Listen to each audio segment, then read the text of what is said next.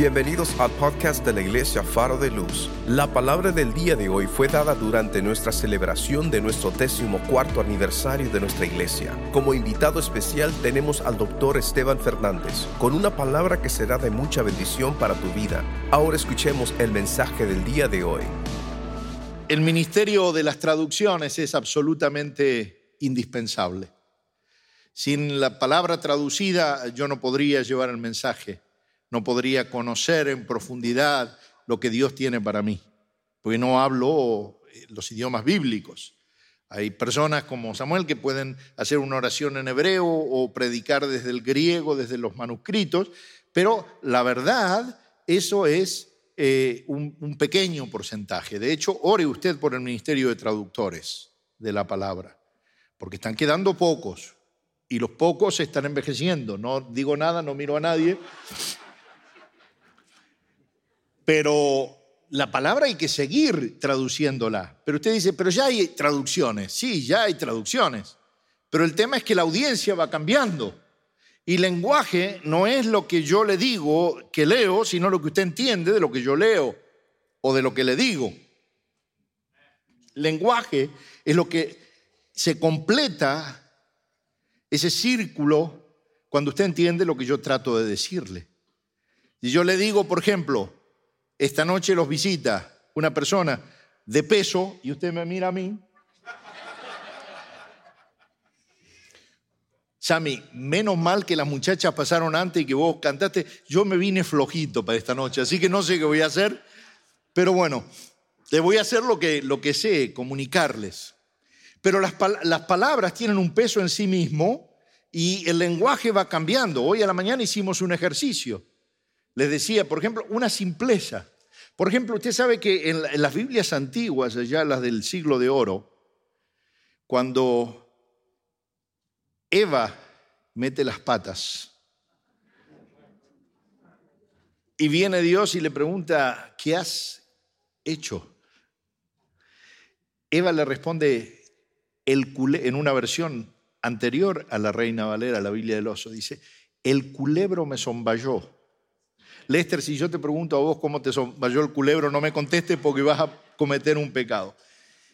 Esos son giros y fíjense que está perfecto en español, ¿eh? en español del siglo de oro, eh, porque culebro, víbora, culebra, serpiente. Estamos bien.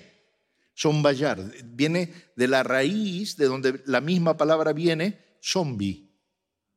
Me hipnotizó, me sedujo, me quitó el control de la mente.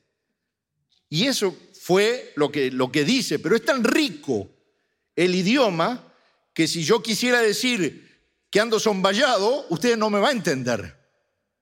La viuda en algunas versiones tiró dos minutos al alfolí.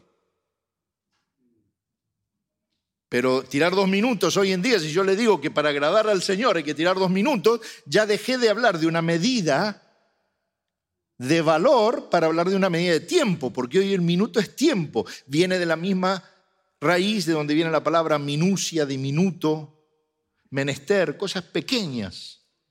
Ya por el 60 me ajustaron la versión y me dijeron que la viuda tiró dos blancas. Pero si yo predico hoy en Miami o en Estados Unidos que para agradar a Dios hay que tirar dos blancas al altar, Vienen las muchachas cubanas y me dicen, ¿y por qué nosotros no podemos agradar al Señor siendo mulatonas? ¿Se da cuenta? Lenguaje es lo que usted entiende. Si yo digo que, así como digo del pesado, él, me dijo una, una Biblia andante. Yo en el momento pensé, esta incluye los deuterocanónicos. no la versión corta, esta vino la versión ampliada. Pero realmente, si yo le digo a usted que una persona es liviana, hoy por liviandad, una mujer liviana, se entiende algo completamente diferente a lo que se entendía hace 30 o 40 o 50 años. Y eso le da idea de cómo van cambiando los idiomas. Hoy hicimos el ejercicio de, por ejemplo, todos ustedes deben escribir. ¿Hay alguien que escriba con la izquierda? Levante la mano. Ahí. ¿Cómo te llamas? Carmen. Te voy a usar Carmen para esto. Si yo le digo que Patricia, que escribe con la derecha, es una persona diestra, ¿ustedes qué entienden? Hoy. Entienden, si son honestos, que es una persona hábil, preparada, con habilidades, con destreza. Y si yo le digo que Carmen es una persona siniestra, ¿qué entienden hoy? Ese es un cambio lingüístico que hay que ajustar a la hora de traducir porque si no, no entenderíamos lo que estamos diciendo. Y Dios, la virtud del Señor, cuando decías ayer que Dios irrumpe en nuestra historia para meterse en nuestra vida, es porque quiere que le escuchemos. Es porque quiere que nos sentemos con Él y Él quiere sentarse con nosotros y quiere hablarnos en, nuestra lengua y no está pensando solamente en nosotros, está pensando en los hijos de nuestros hijos y en las generaciones. Y a esos muchachos hay que llevarle una palabra fresca, dinámica, actual, fiel pero relevante para ellos, porque si no, es la palabra de los abuelos. Y Dios es Dios de todas las generaciones. ¿Se entiende lo que estoy diciendo? Para eso es necesaria una traducción. Entonces, un ministerio como este, donde hay eminencias, porque no son traductores llaneros solitarios. Yo quiero contarle una cosa. Yo no puedo introducir un cambio a la Biblia, a, la NBI, aunque soy el ejecutivo que está a cargo de la nueva versión internacional, yo me tengo que someter a la dirección del comité de traducciones. Y ellos tampoco pueden graciosamente, por la idea de uno solo, cambiar un texto y decir, vamos a poner esta palabra porque vende más.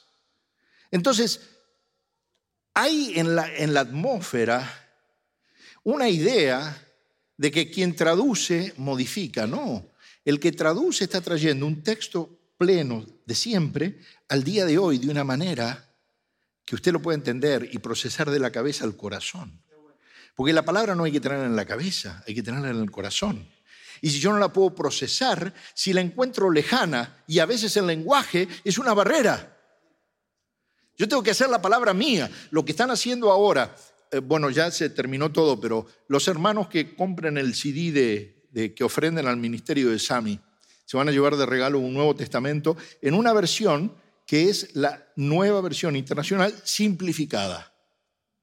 No es una traducción distinta, es una traducción tan fiel como la NBI, pero hecha para una generación que no es capaz de leer 10.000 vocablos, porque tiene el español como segunda lengua o tiene alguna dificultad de aprendizaje o es analfabeta.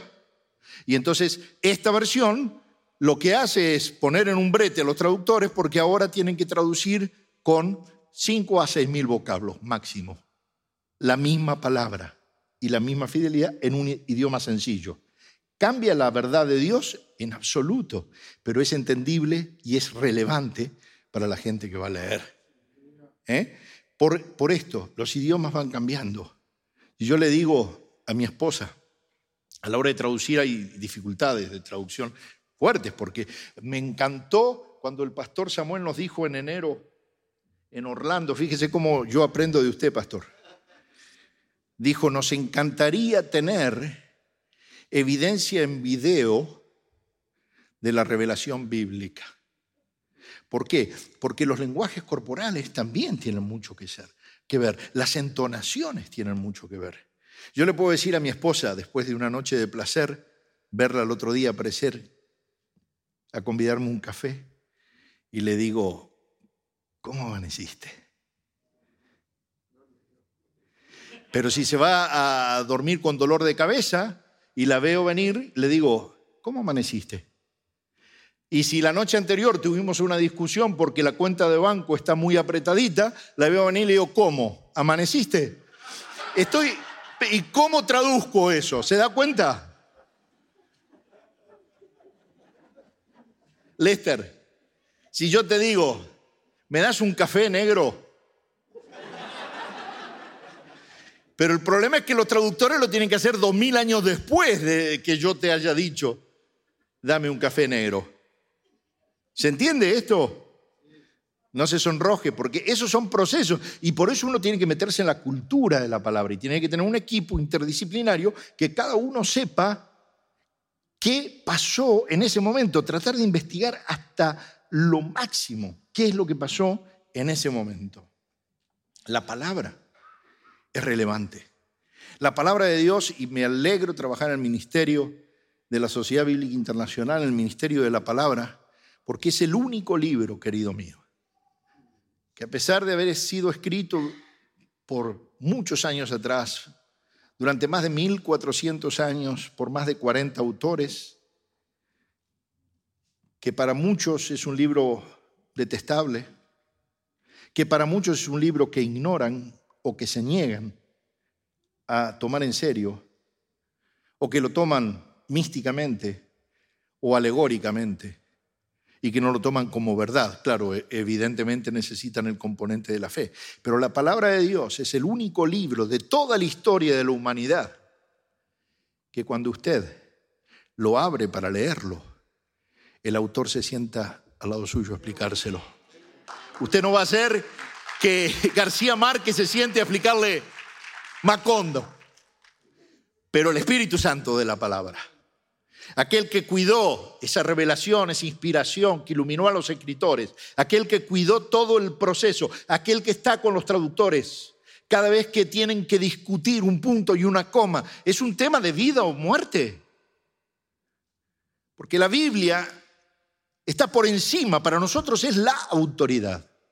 No es una fuente de autoridad. Eso es lo que nos diferencia de otros sistemas religiosos. Para nosotros la palabra de Dios es la autoridad. Entonces tenemos que ser serios a la hora de publicar la palabra. Y tenemos que usar la palabra, usarla bien. Ya les estoy pisando los callos, me parece, porque están todos así, así. Pero voy a traer el mensaje. Ahora traigo el mensaje, pero le voy a contar un cuento, pastor, porque me encanta contar cuentos. Bueno, para darle ejemplos de las cosas, hay, eh, hay modismos. En, en Latinoamérica nos une todo menos el lenguaje. Hoy decía Samuel, porque está haciendo el proceso de la revisión ya para la, revisión del 2022 de la nueva versión internacional, que fue publicada en el año 80, 99 en forma total. Y hay que revisarla, porque los idiomas, como le digo, son dinámicos, son lenguas vivas, van cambiando. Y él me dice, vamos a formar grupos de trabajo de lectura para la cadencia de la lectura en Dominicana, en Argentina o Chile, en, el en Sudamérica, en el Caribe, en México o Colombia probablemente o Panamá. ¿Por qué? Porque los idiomas cambian. Yo viví en México, por ejemplo. Y lo que en México significa una cosa, en Argentina significa una cosa diferente. Recuerdo la primera vez que me pusieron una, me pidieron una mordida. ¿Sabes lo que es una mordida? Porque me pidieron una mordida. En México me bautizaron como los mejores. Me para el poli Yo salía de Tepito de comprar una tanqueta de gas. Todavía se podía ir a Tepito y quedar virgen. Y me para un poli ahí en la avenida, bajo la ventanilla y me dice, permiso para conducir. Y yo le digo a Patricia, correte que quiere manejar el Señor. Si usted no entiende lo que lee, difícilmente va a entender el, mensaje.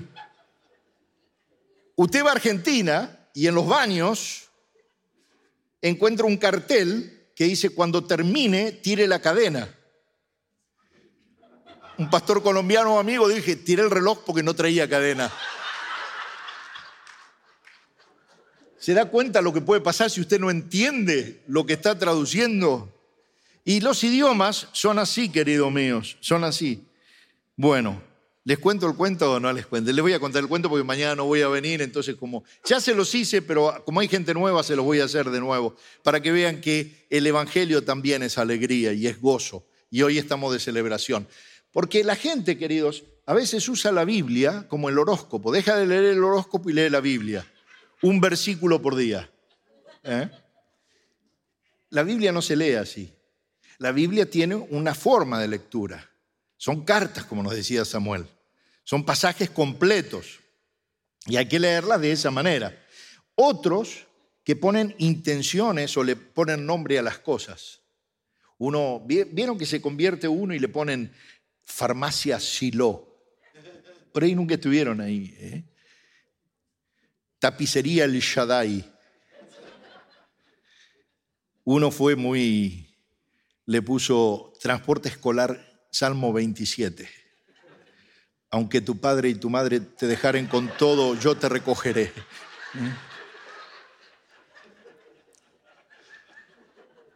Uno estuvo muy grueso, se convirtió en cirujano plástico y le puso clínica de, de cirugía, segunda de Corintios 5. Las viejas pasaron, todas son hechas nuevas. La palabra de Dios no se usa de esa manera. Ahora vamos a ver cómo se usa. Otros, como queda grabado, se los hago ver para la, audiencia del público. Otros usan la Biblia como excusa. Nunca use la Biblia como excusa y nunca trate de darle una excusa a tu madre. Mira, voy a contar esta historia. Un muchacho, 17 años, viene y le dice, mami, ah, porque esto es otra cosa. Yo soy padre de cinco hijos, abuelo de nueve nietos. Cuando mis hijos, querido mío, pastor Abraham, cuando mis hijos querían pedirme a alguien, ¿sabes con quién hablaban? Con la madre. Porque María no es intercesora porque es la madre de Dios. Si, si Dios tuviera madre, no sería Dios.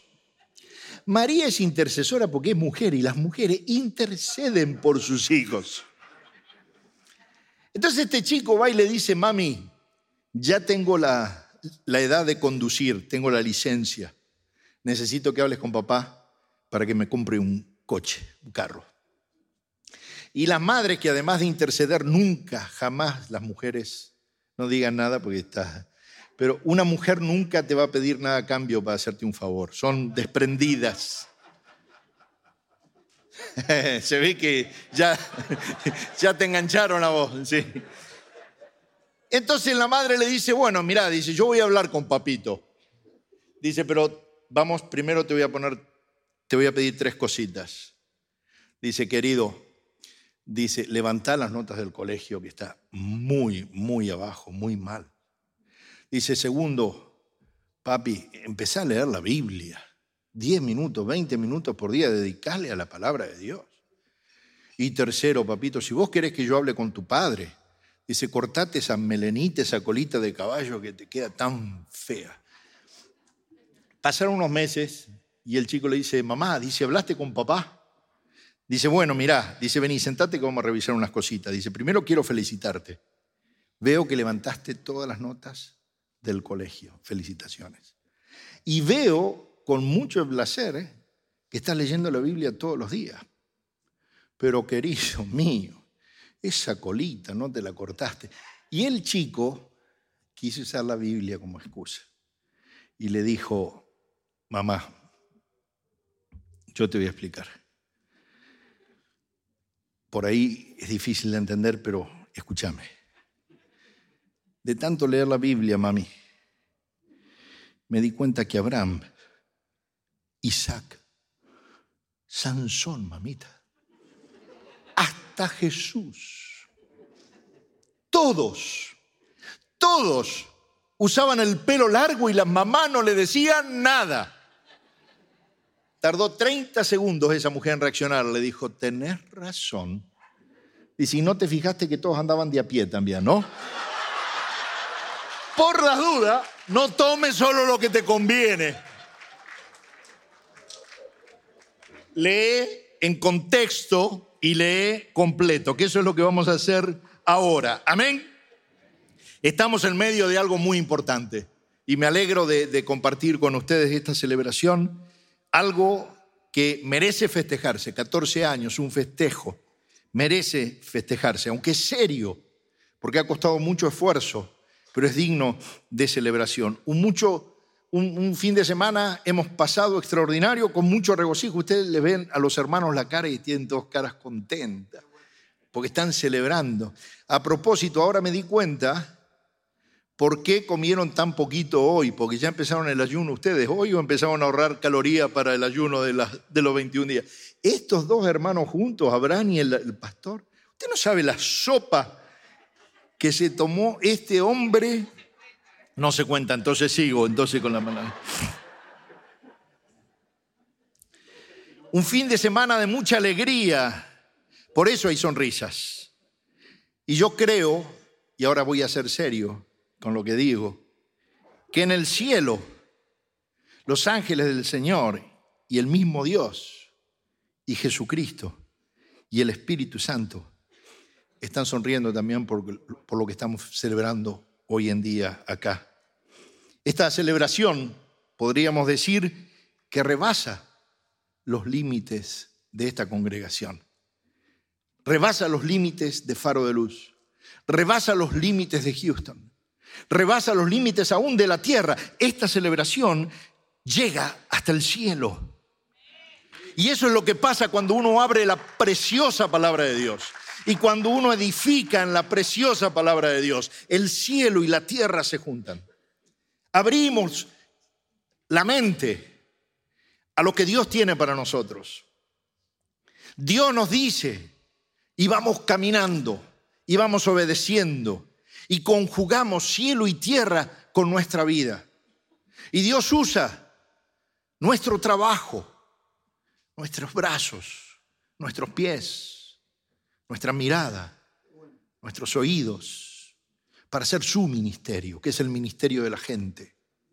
Y eso estamos celebrando. Indudablemente esto que estamos celebrando hoy es obra del Señor.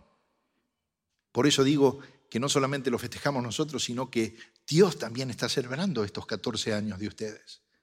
Porque es un logro de Él más que de ustedes.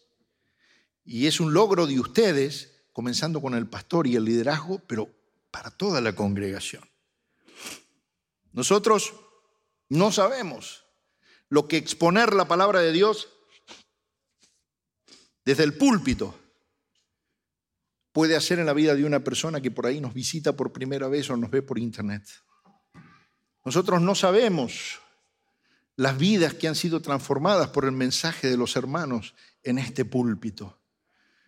Pero no dudamos que Dios ha cambiado la vida por la exposición de la palabra acá en este púlpito y lo felicito por eso. Y por eso Dios también está contento. Y por eso digo que cuando se evalúa el logro de 14 años, tendríamos que hablar de muchos testimonios de ustedes, pero muchos que no conocemos. ¿Qué vidas han tocado? Mire la grandeza de Dios. Nos quiere involucrar en su obra. Él lo puede hacer solo, pero se niega a hacerlo solo. Dios quiere que usemos todos nuestros atributos físicos para servirlos. Y revisando la escritura, me encontré un pasaje de la primera carta de Pablo a los tesalonicenses, un pasaje hermoso que es muy aplicable para esta celebración. Y son las palabras que Pablo dice con mucha alegría a los hermanos de Tesalónica, primera de Tesalonicenses, capítulo 1 ellos tenían inquietudes acerca de la segunda venida, entonces le escriben a Pablo y Pablo le contesta a estos hermanos, les escribe una carta, pero antes de eso le saluda. Y dice así el texto, Primera de Tesalonicenses 1 del 1 al 10. Voy a empezar desde el versículo 2. Siempre damos gracias a Dios por todos ustedes cuando los mencionamos en nuestras oraciones. Ahora, recuerden esto. Al texto yo no lo puedo modificar, lo que dice es lo que dice, pero yo puedo aplicar ese texto a la circunstancia que estoy viviendo yo. Por eso hoy Samuel nos decía, hay pasajes que parece que los escribiera Pablo para esta noche de celebración, o para mí, para mi vida, o para la tuya, o para la tuya, o para la tuya. Esa es la iluminación del Espíritu Santo. La revelación no cambia, es la misma, está escrita, está documentada. Pero usted abre la Biblia y hoy le habla Dios de una manera diferente, quizás en el mismo pasaje a como le habló hace tres meses atrás. ¿Por qué? Porque el Espíritu Santo está usando la palabra que es dinámica para traerles algo para hoy. Y entonces yo, sin forzar la palabra, voy a usar este texto para celebrar con ustedes. Y dice, gracia y paz a ustedes. Siempre damos gracias. Es bueno dar gracias por iglesias como las de ustedes. Cuando, y en esto me es testigo Samuel y Sami, cuando me tocó invitarlos para que vinieran, cuando yo salí la primera vez de esta iglesia, le dije, Samuel, me encontré un ministerio en Houston que me transformó, que me transformó la forma de mirar la iglesia hispana porque es una iglesia de excelencia. Y ustedes es un logro y damos gracias a Dios. Oramos por ustedes, oramos por Linda. Es una tarea que hacemos. Hemos establecido relaciones. Esas son las relaciones de iglesia, más allá del pastorado o del mentoreo o de la, eh, de la enseñanza. Ustedes son hermanos. Y oramos por ustedes. Dice, los recordamos constantemente delante de nuestro Dios y Padre a causa, fíjense lo que dice Pablo, de la obra realizada por su fe, el trabajo motivado por su amor y la constancia sostenida por su esperanza en nuestro Señor Jesucristo. Queridos hermanos, sabemos que Dios los ha escogido. Esa es una paráfrasis de Esteban Fernández. Dice, hermanos amados de Dios, sabemos que Él los ha escogido, porque nuestro Evangelio le llegó no solo con palabras, sino también con poder con Espíritu Santo y eso lo transmiten ustedes. Ustedes se hicieron imitadores nuestros y del Señor cuando a pesar de mucho sufrimiento recibieron el mensaje con alegría que infunde el Espíritu Santo. Y así cuenta cómo se constituyó la iglesia en Macedonia y en Acacia y cómo esos hermanos daban testimonio y daban testimonio de lo bien que habían sido tratados. Escúchenme, en 14 años seguramente ha pasado mucha gente por acá, pero deberíamos hacer una lista de todos los que tenemos en mente para dar gracia y paz a ellos. En la celebración hay que tomarse un tiempo para celebrar también por los que ya no están. Quizás faltan muchos porque se fueron a caminar con el Señor. Otros se fueron porque ya no tenían lugar o creyeron que tenían un lugar diferente. Pero todos merecen, como Pablo dice, ese saludo. Este festejo también le corresponde a los que levantaron esto y hoy no están, por cualquier razón. Gracia y paz. ¿Eh? Todos los que estuvieron involucrados en el servicio de Faro de Luz, fíjense, ustedes le pueden poner en vez de carta a los tesalonicenses, le pueden poner carta del apóstol Pablo a los hermanos de Faro de Luz. No hay mejor manera que recordar a un hermano o a una persona meritoria más que dándole las gracias. ¿Cuánto tiempo se toma usted en darle gracias a sus líderes? Y la ingratitud duele. A veces somos ingratos con la excusa de que no tenemos tiempo y estamos corriendo. Pero qué bueno es decir gracias por lo que construiste, eh, construiste en mí. Gracias. Gracias. Necesitamos esa gratitud. Pero también necesitamos la asistencia de la oración. ¿Sabe usted? El mayor regalo, el mejor regalo que usted le puede decir a alguien, que puede darle a alguien, es decir, estoy orando por usted me acuerdo y oro por tu vida. Y eso es lo que Pablo les dice. Y tres razones les da Pablo para estar contento y felicitar. Y son las tres razones que yo me quiero apropiar para bendecirlos a ustedes esta noche. Pablo dice que por tres razones los tenía en oración constante. Y se presenta al Padre. Y hoy podemos hacer lo mismo con faro de luz. Dice, los recordamos constantemente delante de nuestro Dios a causa de la obra realizada por su fe. Usted sabe que esta no es una obra realizada por ustedes. Si usted se cree que llegó acá solamente por su mérito, está errándole a la meta. Si usted se cree que llegó acá solamente por su talento, está totalmente equivocado. Ustedes y nosotros hoy celebramos esta excelencia porque el Espíritu Santo de Dios, porque Dios mismo estuvo involucrado en esta obra.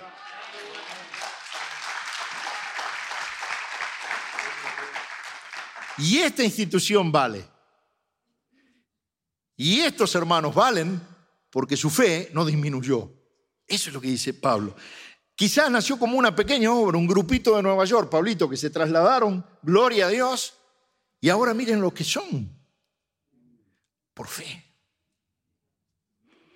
Y Pablo le dice a los tesalonicenses que el meollo del éxito es la fe. Que la médula del éxito de cualquier ministerio cristiano es la fe. Y dice la obra realizada por su fe, que es lo que estamos celebrando hoy, pero no solamente esa razón. Dice Pablo que estaba también contento y lo felicitaba, dice, por el trabajo motivado por su amor, fe y amor. Ya tenemos dos virtudes teologales, fe y amor. Y una más, dice, y la constancia sostenida por su esperanza en nuestro Señor Jesucristo. Fe, amor y esperanza. ¿Qué tal? Toda la virtud de Dios dada a ustedes como iglesia. Por eso la trascendencia de la obra. Por eso hay festejo también en el cielo, porque ustedes no tienen solamente un éxito del mundo. Su obra trascendió el plano físico. Tiene comunión con el cielo. Y por eso esperen ataques también porque hay alguien que está muy complicado con ese tema.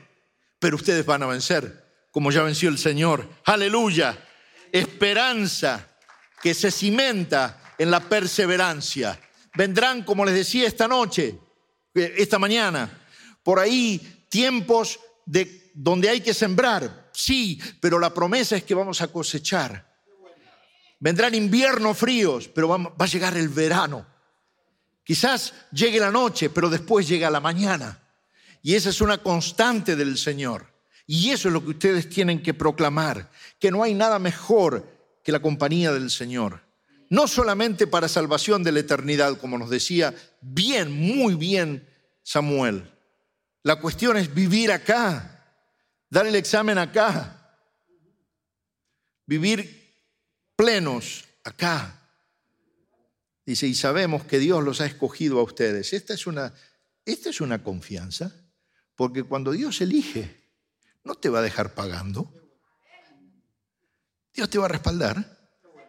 Dios lo va a respaldar. Ustedes hagan lo que deban de hacer con fe, con esperanza, con amor, con plan, por supuesto. Con estrategia, claro que sí, pero con dependencia absoluta del Señor no para tener la iglesia más grande, porque Cristo nos impresiona de esas cosas, sino para tener la iglesia más relevante para Cristo, de acuerdo a lo que Él te mandó a hacer.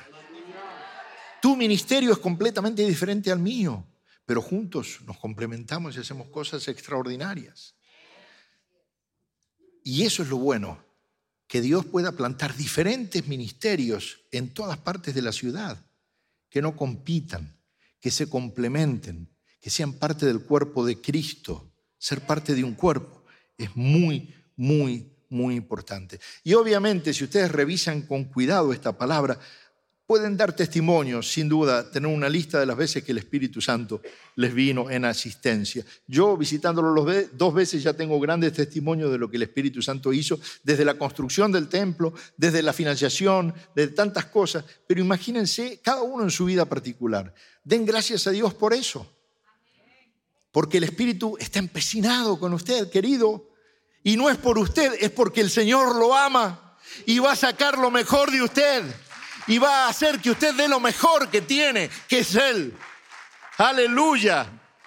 Gloria a Dios, porque donde está el Espíritu no solamente hay fortaleza para pasar las pruebas, sino que hay alegría en medio de las pruebas. Y por eso podemos festejar, aunque Linda hoy se sienta mal. Pero este festejo también es de ella, que hoy falta. Aleluya. Denle un aplauso al Señor. Gloria al Señor.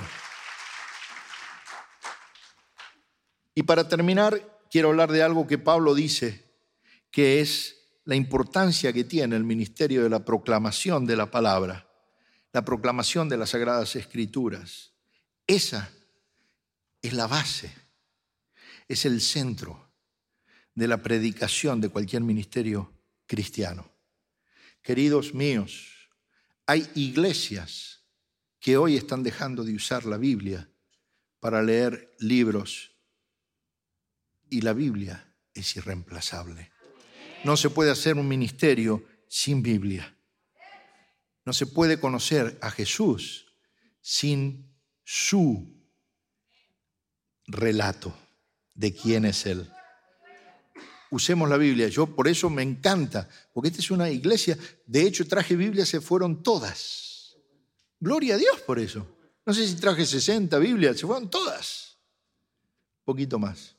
Y ahora estamos haciendo una lista para los que necesiten, se las mandamos. Anótense, porque esta es una iglesia que lee la palabra. Y gloria a Dios por eso, porque la palabra es la única plomada que le va a decir a usted que también está construyendo su vida. La palabra de Dios es la única brújula que le va a decir a usted cuando todo cambie, cuando el norte se convierte en sur, cuando los polos, la palabra es firme y permanece. Cuando nos juntemos en la gran celebración, estaremos festejando también el ministerio de la proclamación de la palabra. Queridos hermanos, los felicito, los felicito a todos, los felicito por apoyar ministerios como el nuestro, ministerios de la palabra. Los felicito porque respaldan la oración, porque son una iglesia basada en la oración. Y recuerden, atesoren lo que Dios está haciendo entre ustedes. Haga una lista de las grandes cosas que Dios hace, para que cuando llegue el momento de la desesperanza, abra el, saque el papel y diga, esto es todo lo que hizo el Señor por mí. El Señor les bendiga grandemente. Celebramos. Felicidades. Gracias por escuchar el podcast de la Iglesia Faro de Luz. Esperamos que la palabra de hoy haya sido de mucha bendición para tu vida. Te motivamos que te suscribas y que bendigas a alguien compartiendo este mensaje. Te esperamos en la próxima semana.